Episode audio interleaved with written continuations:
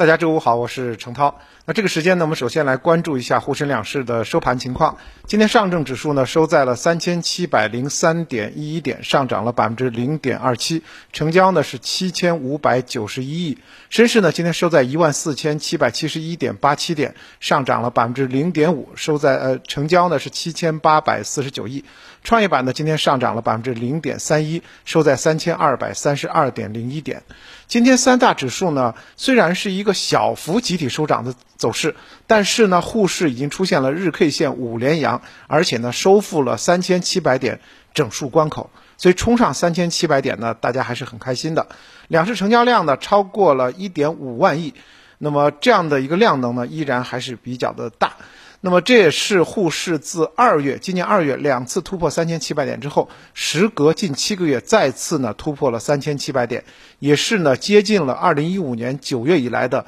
盘中的新高。那么，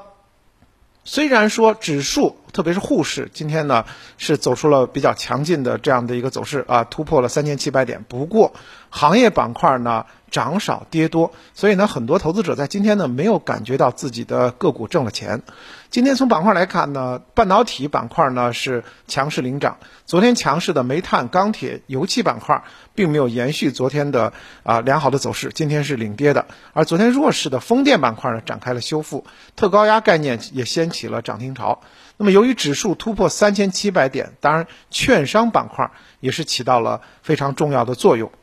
那么回顾历史行情，市场每次重要的突破都伴随着权重股的拉抬。昨天我也说了，重要指数呢要往上走的话，必须要有权重股的配合。此次呢，只是重返三千七百点，像银行、保险、券商及有色都是做出了很大的贡献，悉数拉升。而成长股当中的龙头个股也同步走强，共同带动了指数上行，也印证了权重股冲关这样的一个逻辑。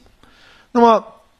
在指数站上了三千七百点之后呢，市场呢出现了几次的分化。显然呢，市场并没有这齐步向上走的这个意愿，结构性行情还是非常的明显。和以往啊权重股拉抬、题材股唱戏的节奏，有可能在后期呢依依然会这个上演。那么金融股的拉抬呢，啊，使得今天的市场资金呢逐步的向蓝筹股在靠拢。不过呢，近期成长股当中呢，也有一些个股呢，逐步的在走强。从今天的整体走势来看呢，包括金融、电力、建筑及油气板块呢，都是传统的行业啊，走的是比较好。前期呢，啊，调整的比较充分，所以近期呢有发力的这个动作。那么，但是有一点就是，包括金融、电力、建筑、油气，他们都是有新业务的预期的。那么这一点呢，也使得他们低估值呢，在近期呢有了估值优势的同时，也有了故事可说。当然，对于后期来讲的话，这些呃比较大市值的个股呢，并不是我们建议重仓来配置的。毕竟呢，核心科技还有新赛道，那么在今年呢，整体表现还是强于整体大盘的。比如说，我们举例，那么今天沪市上了三千七百点，已经接近了今年的最高点，但是沪深三百为代表的。核心蓝筹其实距离今年的最高点还差了百分之十多的这样的一个差距，因此的话可以看到主流的蓝筹股呢，其实上升的力度并不是特别大，而这个盈利能力比较强的仍然还是在核心科技这样的一条主线上。那么随着新能源为主体的新型电力系统的构建呢，储能的重要性呢也逐步的在提升，所以你像今天呢，像风电、光伏配套储能就是。表现的比较好的后期科技股的一个带领的品种。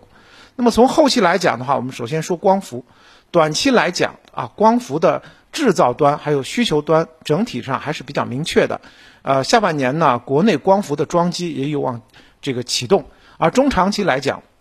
碳达峰、碳中和以及一直到二零三零年的这个非化石能源的这个新能源改变，都会使得光伏在后期的。啊，储能的这个碳减排当中发挥重要的作用。那么，因此大家可以关注像硅材料、还有储能、还有光伏逆变器啊、光伏原材料啊，包括这个大尺寸电池片等等这些个股上市个股的一个走向。另外呢，风电来讲，中长期呢，风电也是非常重要的碳中和的能源替代形式，所以呢，也继续持续看好风电行业的装机需求和发展的空间。短期来看的话，路上呃这个风电平价之后，无论是装机规模还是招投标的这个量都是显著的增加，再加上大型化的趋势呢，使得风电的成本下降。那么我们现在要是坐高铁的话，会发现，呃很多的路边呢都呃这个搭起了呃路上风电的很多的这个风机。那么后期来讲的话，包括像这个风机制造，呃，比如说轴承啊、风机叶片啊等等等，以及这个国产替代当中的呃这个关键零部件的厂商，还有海上风电的一些相关的标的，都是我们大家呢后期继续可以关注风电的投资的机会。那么再回到整体的盘面当中。昨天开始，其实大家会感觉到市场有一个冲关的动作。那么因此的话，今天其实突破了三千七百点呢，大家也不会觉得特别的意外，因为昨天已经有这样的一个向上的端倪了。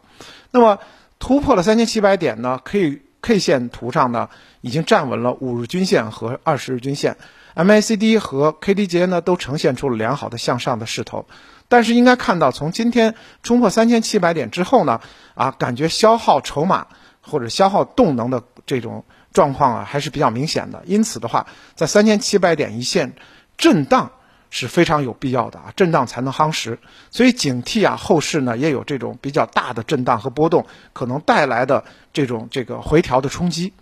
那么最近呢，应该说市场对于经济基本面还是比较认可的。那么不稳定的这个经济因素呢，正在逐步的消散。所以从估值来讲的话，后期。呃，应该依然可以把一些市值估值比较低的蓝筹股，比如说基建等等啊，摆在一个比较好的配置的这个位置。那包括你看最近的基建股，虽然波动很大，但是整体还是向上的。另外呢，近期传统的周期股的行情呢，也是超过了这个其他行业的行情，因此的话，可以给予短期的这个关注。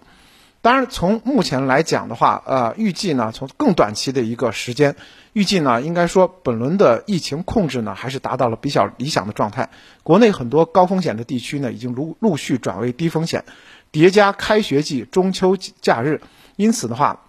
大家可以看到，短期包括食品饮料、包括景区旅游、呃航空这些具有比较强烈的节假因素的个股呢，在短期因素当中还是可以。让大家呢可以跟踪一下的，当然中期来讲还是那句话，做好均衡配置，在核心的科技赛道啊新赛道去挖掘和这个配置，同时呢在二线蓝筹，在低估值的这个优质的蓝筹股当中呢做好均衡，也是后期啊这个既稳健